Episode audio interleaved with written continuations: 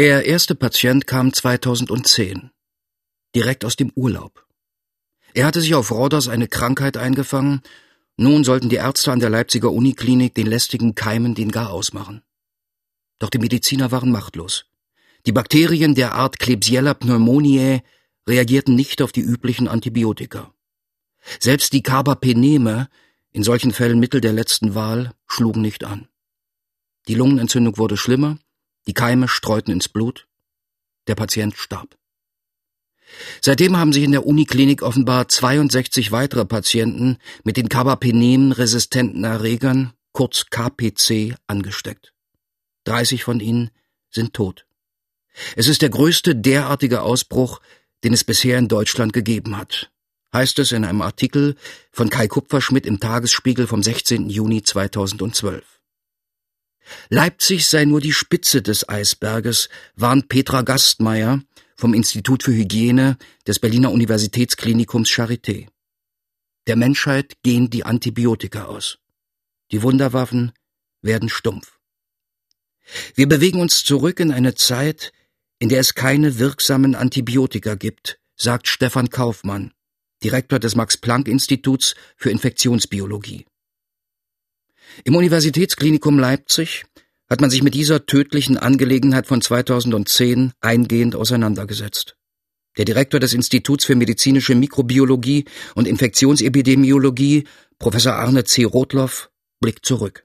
Wenn man die Epidemiologie in anderen Ländern betrachtet, dann musste man damit rechnen, dass wir nicht verschont bleiben. In äh, Indien, in Griechenland, in anderen Ländern gibt es längst multiresistente Erreger, die sich bei uns so noch nicht gefunden haben. Insofern sind wir kalt erwischt worden. Es war auch so, dass nicht sofort realisiert worden ist, dass der Patient eben einen ungewöhnlichen Erreger aus Griechenland mitbringen konnte. Wir hatten nun mit diesen gramnegativen Erregern wenig Erfahrung. Allgemein bekannt ist der Staphylococcus aureus, der multiresistente MRSA. Wir haben zunächst einmal entsprechend diesen Erfahrungen reagiert. Das hat nicht zu einem durchschlagenden Erfolg geführt. Wir mussten also erheblich dazulernen, dass diese gramnegativen multiresistenten Erreger uns vor größere Probleme stellen. Das hat zu ganz wesentlichen Veränderungen im Klinikum geführt, unter anderem dazu, dass wir eigene Stationen eingerichtet haben, die es uns erlauben, diese Patienten dort zu isolieren und entsprechend zu behandeln. Wir haben auch angefangen, Risikopatienten zu erkennen und diese dann auch vorsorglich zu untersuchen. Wir gucken heute bei vielen Patienten nach, ob sie möglicherweise Träger, also gar nicht infiziert, sondern nur Träger dieser multiresistenten Erreger sind, wenn sie ins Krankenhaus kommen, denn die Krankenhausbehandlung mit den eingreifenden Maßnahmen stellt natürlich eine Infektionsgefahr dar. Und wir wollen im Vornherein wissen, ob wir dann damit rechnen müssen und entsprechende Therapien einsetzen müssen. Die Deutsche Gesellschaft für Krankenhaushygiene DGKH schätzt, dass sich jährlich etwa 800.000 Menschen mit Krankenhauskeimen anstecken. Etwa 40.000 sterben daran. Vor allem Mängel in der Hygiene sind schuld an der Ausbreitung von gefährlichen Erregern, die mit Antibiotika nicht mehr zu bekämpfen sind.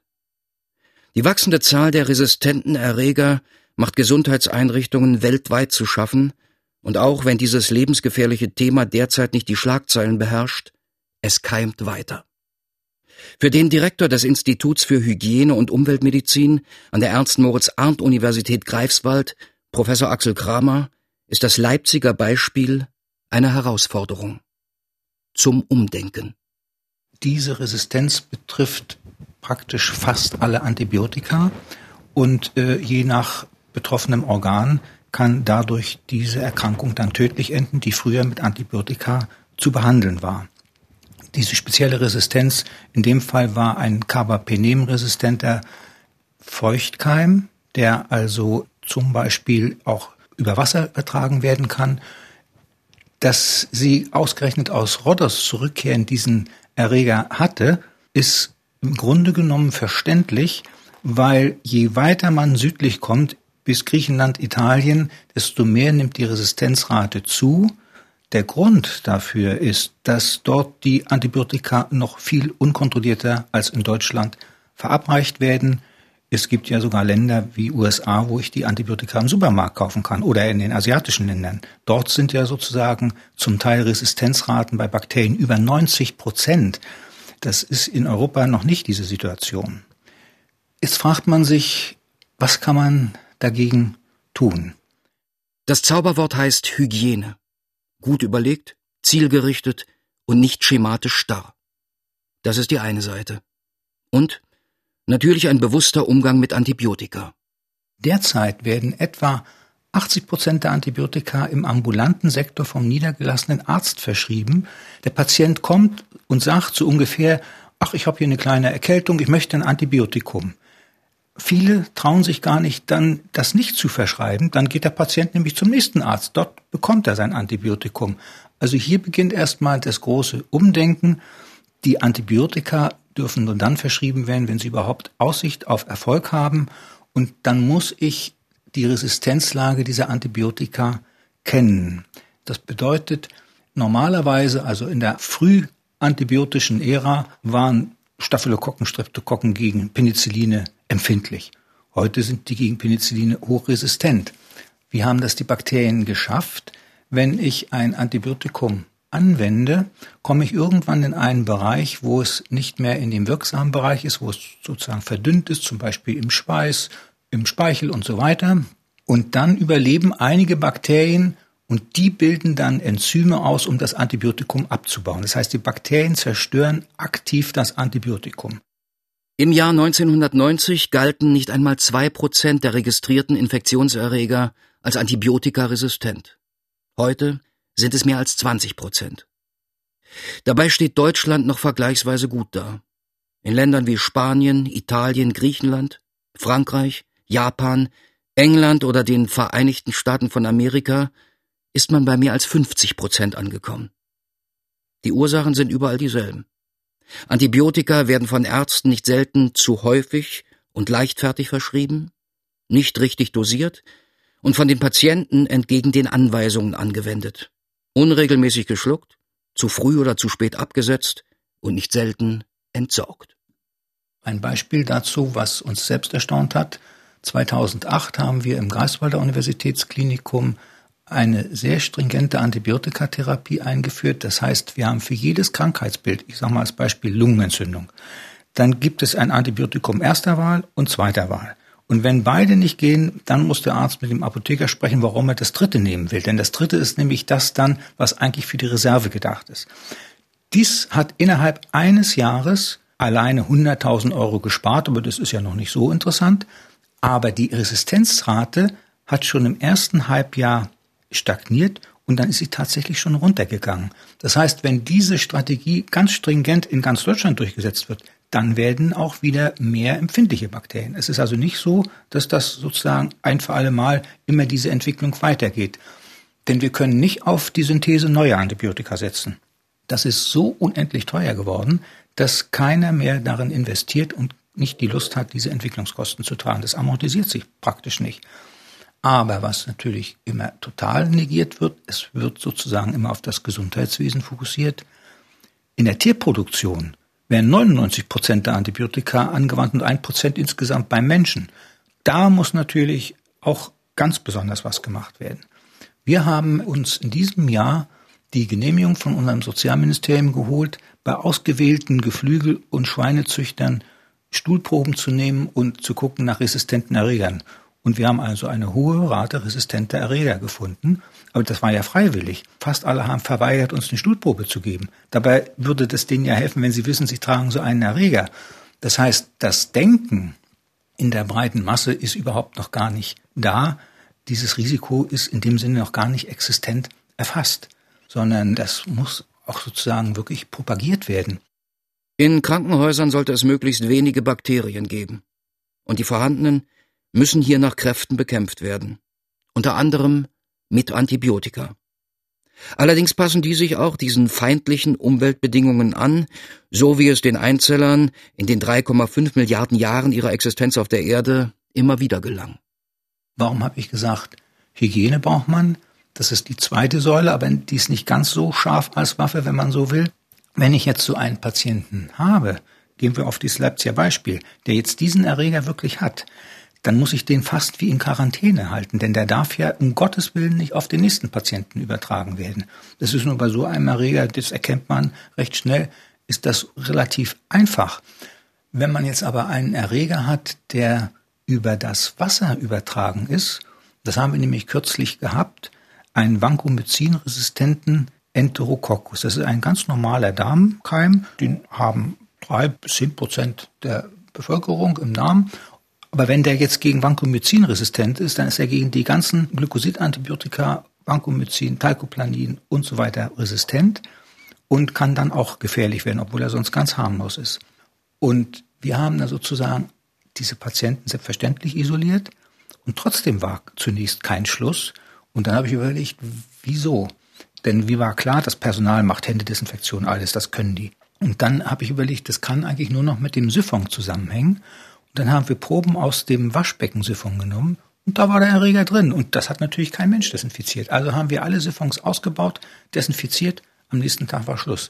Also gehen wir jetzt mal von diesem Klebsiella pneumoniae Stamm aus, den die Leipzigerin mitgebracht hatte aus Roders und an dem die gestorben ist. Das ist ein typischer Nasskeim. Das heißt, der Mensch, das war ja kein Patient, schätzungsweise, der vorher ihr Urlaubszimmer bewohnt hat und sich dort geduscht hat, dann kommt das in das Duschwasser, bleibt im Siphon und vermehrt sich dort. Der nächste, der duscht, das haben wir auch ermittelt, auch publiziert, aus dem Siphon wird, wenn ich Wasser nicht etwa da rein spritze in den Siphon, sondern einfach ganz leise ablaufen lasse, dann habe ich eine Aerosolausbreitung bis zu 80 Zentimeter. Das heißt, wenn ich auf dem Fußboden der Dusche stehe und mich dusche, geht das auf jeden Fall bis zum Knie. Das heißt, dann habe ich also diese resistenten Erreger zunächst mal auf der Körperoberfläche, dann habe ich sie an der Hand, dann habe ich sie in den Atemwegen und das geht ganz schnell dann. Dagegen kann man jetzt tatsächlich nichts tun in diesem Fall. Inzwischen gibt es allerdings vergleichsweise Präventionsempfehlungen für gramnegative multiresistente Keime von der Kommission für Krankenhaushygiene und Infektionsprävention am Robert Koch Institut. Dieser multiresistente gramnegative Erreger ist eigentlich ein ganz normaler Darmbewohner. Wir haben ihn also alle und er tut uns auch nichts, solange er im Darm bleibt. Die Besonderheit dieses Erregers ist nun darin zu sehen, dass er Resistenzmechanismen für eine ganze Reihe von Antibiotika erworben hat. Wenn er also aus dem Darm herauskommt, ins Blutgefäß etwa eindringt oder auch in Wunden eindringt, dann kann er krankmachend sein, er macht eine Infektion und die uns üblicherweise zur Verfügung stehenden Antibiotika helfen dann plötzlich nicht. Das ist sozusagen überraschend für denjenigen, der dann therapiert. Aktion saubere Hände. Keine Chance den Krankenhausinfektionen nennt sich eine Kampagne, die in Deutschland 2008 angelaufen ist. Sie richtet sich an Krankenschwestern und Ärzte und zeitige Erfolge, wie das Bundesgesundheitsministerium verkündet.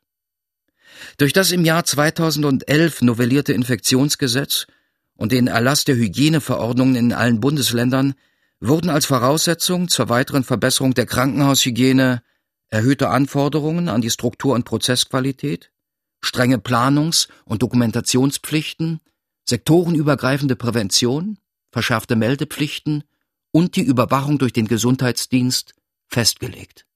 Die Hand gilt ja nach wie vor als der Hauptüberträger für die exogen erworbenen Infektionen. Mehr als 90 Prozent werden über die Hand übertragen. Wenn ich erstmal grundsätzlich Handkontakte vermeide, also zum Beispiel mache ich das so im Klinikum, das hat auch inzwischen gegriffen, dass ich keinem die Hand gebe. Bis zum Rektor der Universität gebe ich keinem die Hand. Aber das mache ich nicht persönlich als Schutz, sondern um alle zu erziehen, dass die Hand eben dieser wichtige Überträger ist. Und wenn ich es nicht vermeiden lässt, dann kann ich wirklich ein Händedesinfektionsmittel mitführen. Das ist auch das Einzige. Ich bin ja x-mal in Afrika gewesen. Ich habe nur Kohletabletten mit für Durchfall und Händedesinfektionsmittel, um die Hände desinfizieren zu können. Und ich habe nie was akquiriert. Es ist ja nicht so, dass diese Erreger, wie soll ich das sagen, einen wie ein Hund anspringen und dann sofort sich siedeln. Also man geht davon aus, das hat man ja mal ermittelt, wenn ein Patient jetzt im Krankenhaus liegt, MRSA positiv ist, das also in der Nase hat, aber auch auf der ganzen Körperoberfläche, und es ist zunächst nicht bekannt, dann wird nur etwa ein bis zwei Prozent des Personals angesteckt. Das ist ja so viel nicht. Also das heißt, so hoch ist die Ansteckungsgefahr eigentlich nicht, wenn man die üblichen Distanzen wahrt. In der Greifswalder Uniklinik wurde zunächst ein striktes MRSA-Screening eingeführt. Außerdem sind auch die Patienten durch die Bewertung der Hygienemaßnahmen eingebunden. Eine erfolgreiche Prävention ist nur als Teamleistung möglich. Standards wie das regelmäßige Händewaschen müssen von allen Mitarbeitern eingehalten werden, erklärt Professor Axel Kramer immer wieder seinen Studenten. Und dass Prävention leider keine gewinnbringende Aktie ist und selten spektakulär. Der Umgang mit Antibiotika ist eine entscheidende Säule, um die Resistenz zurückzudrängen. Aber es gibt natürlich auch noch alternative Möglichkeiten, die in der Zukunft mit Sicherheit an Bedeutung gewinnen werden. Wenn ich jetzt an die direkte Erregerinaktivierung denke, dann ist das natürlich die Anwendung von sogenannten kaltem Plasma. Darunter ist der vierte Aggregatzustand zu verstehen. Sonne ist zum Beispiel Plasma. Sonne ist aber ein heißes Plasma. Und die Physiker haben es also inzwischen geschafft, Plasma mit Körpertemperatur oder auch kurz darüber mit 38 Grad Celsius zu erzeugen. Um das mal zu erklären, Wasser kennt jeder, das ist die Flüssigkeit. Wenn ich dem Wasser Energie zuführe bei 100 Grad, dann wird es Dampf. Wenn ich jetzt diesem Dampf weitere Energie zuführe, dann entsteht dieser Plasmazustand. Plasma sind Neutronen, Elektronen, Ionen und so weiter. Also ein hochaktives Gemisch von Radikalen. Je nach Plasmaquelle können auch UV-Strahlen entstehen, müssen aber nicht sein. Es entsteht in jedem Fall Infrarot, weil ich eine gewisse Temperatur habe. Das heißt, Plasma ist in der Lage, Bakterien abzutöten. Und dagegen können keine Resistenzen entstehen, weil ja im Unterschied zu einem Antibiotikum da habe ich ja immer einen Bereich, wo ich diese Wirkkonzentration dann unterschreite, wo dann die Bakterien sich anpassen können, Enzyme bilden können, um das Antibiotikum abzubauen. Gegen ein physikalisches Prinzip kann ich keine Resistenz entwickeln. Das ist genau dasselbe wie ein Gewehrschuss. Das sind physikalisch, die schlagen zu und dann war's das. Während aus Kostengründen das Personal in Kliniken immer weiter reduziert wird, nimmt die Zahl der Risikopatienten zu. Kranke, die früher gar nicht behandelbar waren, werden am Leben gehalten. Sie sind damit auch viel anfälliger, sich im Krankenhaus mit einem Superkeim zu infizieren. Bis zu 15 Prozent aller Intensivpatienten infizieren sich. So lässt sich zum Teil der massive Anstieg von MRSA in Deutschland zwar erklären. Dass er Deutschland zugleich ein Armutszeugnis ausstellt, beweisen europäische Länder wie die Niederlande, die Schweiz oder sogar Slowenien, sagt Klaus-Dieter Zastrow, ehemaliger Sprecher der Deutschen Gesellschaft für Krankenhaushygiene. Dort liegen die MRSA-Infektionsraten im niedrigen einstelligen Prozentbereich, gemessen an allen Staphylokokkeninfektionen. In Deutschland und Großbritannien machen sie inzwischen knapp 25 Prozent aus. Das heißt, jede vierte Staphylokokkeninfektion ist nicht oder kaum noch behandelbar. Es gab in der Vergangenheit ja immer wieder Szenarien, dass man gesagt hat, dass die Menschheit an diesem oder jenem zugrunde geht. Auch jetzt sagen einige, dass vielleicht das Ende der Antibiotika-Ära gekommen ist. Davon gehe ich nicht aus. Die Menschheit hat es bisher immer geschafft, noch im letzten Moment die Notbremse zu ziehen. Und hier ist eben die Notbremse der richtige Einsatz von Antibiotika und eine perfekte Krankenhaushygiene, dass ich die Übertragung dieser Stämme auf jeden Fall verhindere. Und natürlich aber auch das Screening, dass ich schon im Vorfeld erkenne, wer der Träger ist.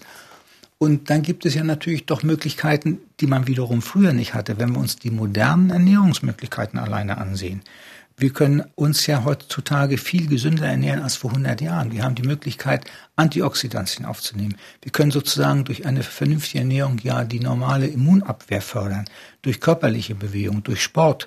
Natürlich greift das auch im Moment nicht. Die Adipositas nimmt in Deutschland zu. Aber das ist in Wirklichkeit ein Erziehungsprozess, der müsste schon in der Schule beginnen. Aber wenn es dann ganz kritisch wird für die Menschheit, dann werden doch die Mehrzahl sich auf sowas besinnen. Alle natürlich nicht. Kramer selbst hat in 20 Jahren aufgrund nur einer Ausbildungsstelle und der fünfjährigen Weiterbildung nur vier Fachärzte für Hygiene ausgebildet. Dementsprechend gering ist ihre Zahl an deutschen Krankenhäusern.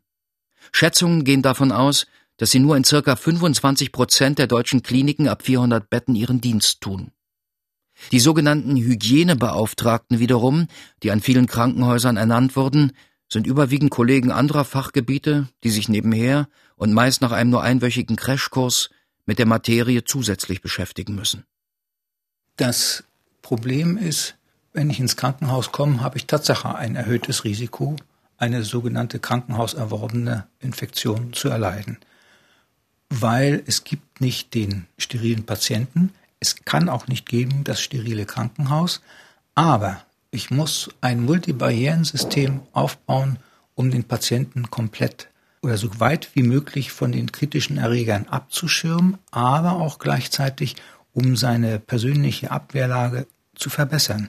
Vielleicht erstmal, wie hoch das Risiko überhaupt ist. In Deutschland bekommen etwa fünf bis sechs Prozent der in ein Krankenhaus aufgenommenen Patienten zusätzlich zu ihrer Grundkrankheit eine Infektion. Das ist viel, fünf bis sechs Prozent.